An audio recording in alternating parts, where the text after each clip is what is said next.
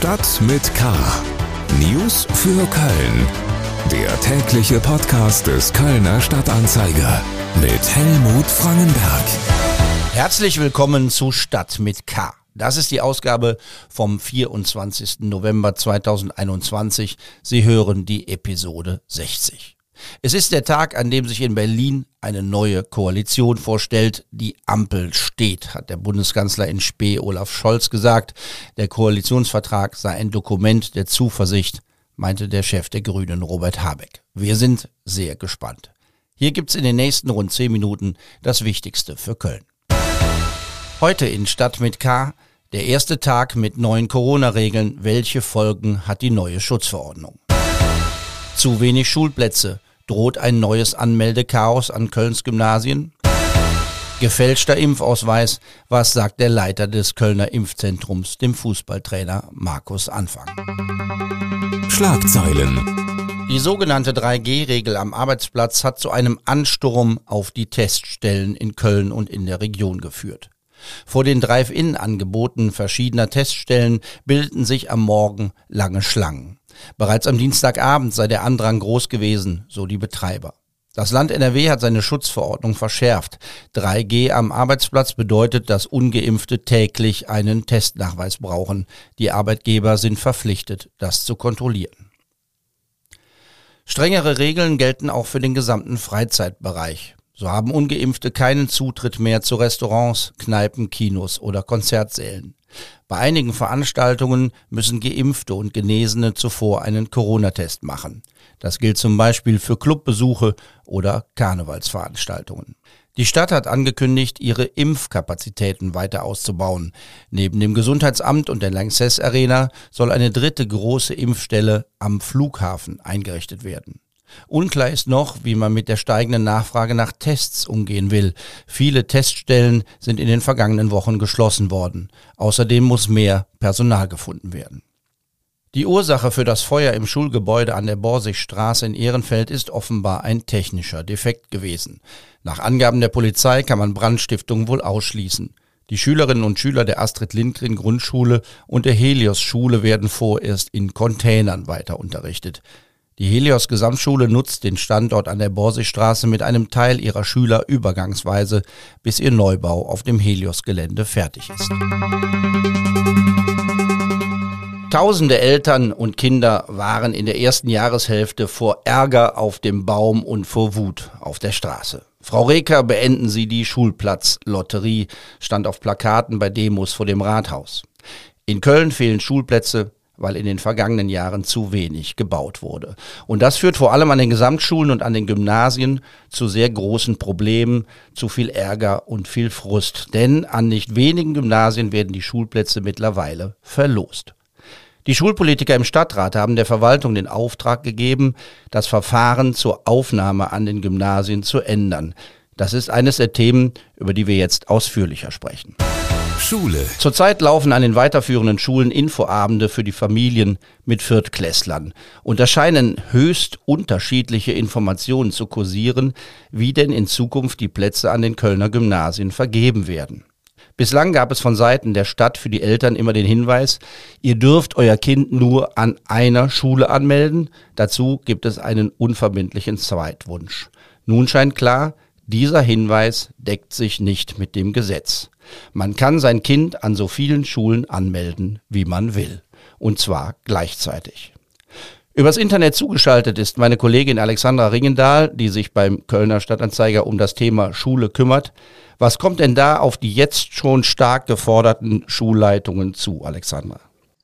Ja, man kann sagen, die Schulleitungen haben jetzt im Augenblick wirklich jede Menge Bauchschmerzen und auch Sorge vor diesem immensen Aufwand, den das bedeuten würde, hat mir die Sprecherin der Gymnasien Ute Flink gesagt weil da ja jetzt ähm, erwartungsgemäß riesige Anmeldeüberhänge entstehen, wenn Eltern ihr Kind zum Beispiel gleichzeitig auf fünf oder sechs Schulen anmelden. Und ähm, dann bekommt ein Kind vielleicht einfach mehrere Plätze, dann müssen die überzähligen zurückgegeben werden und die frei gewordenen Plätze werden mit Nachrückern besetzt. Und das wird dann in weiteren Runden immer so weitergehen, bis alle Kinder versorgt sind. Und das ähm, äh, wird das Verfahren nicht nur aufwendig machen, sondern eben auch stark in die Länge ziehen. Die Schulpolitiker im Stadtrat, die möchten ja weiterhin, dass Eltern einen Erst- und einen Zweitwunsch bei der Schulwahl angeben dürfen. Wie passt denn das zu der Aussage, dass man sich jetzt an so vielen Schulen anmelden kann, wie man will? Das sind ja eigentlich zwei völlig verschiedene Verfahren.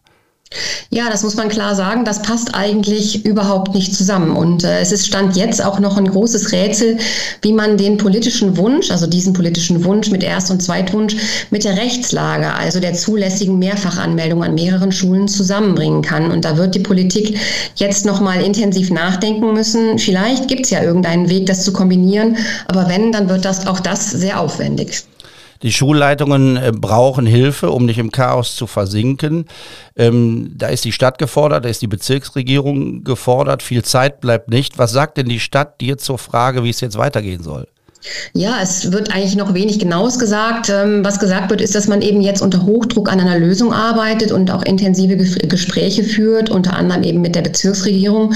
Aber wirklich Genaues weiß man eben derzeit noch nicht.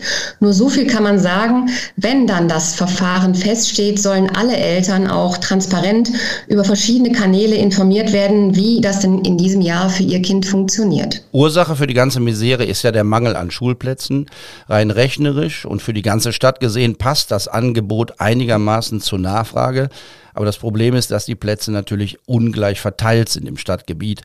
Vor dem letzten Schuljahr war es besonders problematisch im Stadtbezirk Lindenthal. Gibt es denn da Hoffnung, dass sich die Lage etwas entspannen kann? Ja, es gibt zumindest eine leichte Hoffnung, dass es etwas besser aussieht als im letzten Jahr, denn immerhin werden ja zum neuen Schuljahr 189 zusätzliche Plätze allein an Gymnasien geschaffen. Und ähm, es eröffnet zum Beispiel das Gymnasium in Löwenich. Und auch durch die Anmietung des Vodafone-Gebäudes in Müngersdorf entsteht ein weiteres Gymnasium im Aufbau. Und zusätzlich wird auch die Königin-Luise-Schule noch einen weiteren Zug eröffnen in ihrer Schule. Alexandra Ringendahl zugeschaltet übers Internet. Herzlichen Dank. Mehr zum Thema bei ksda.de oder in der Donnerstagsausgabe des Kölner Stadtanzeiger.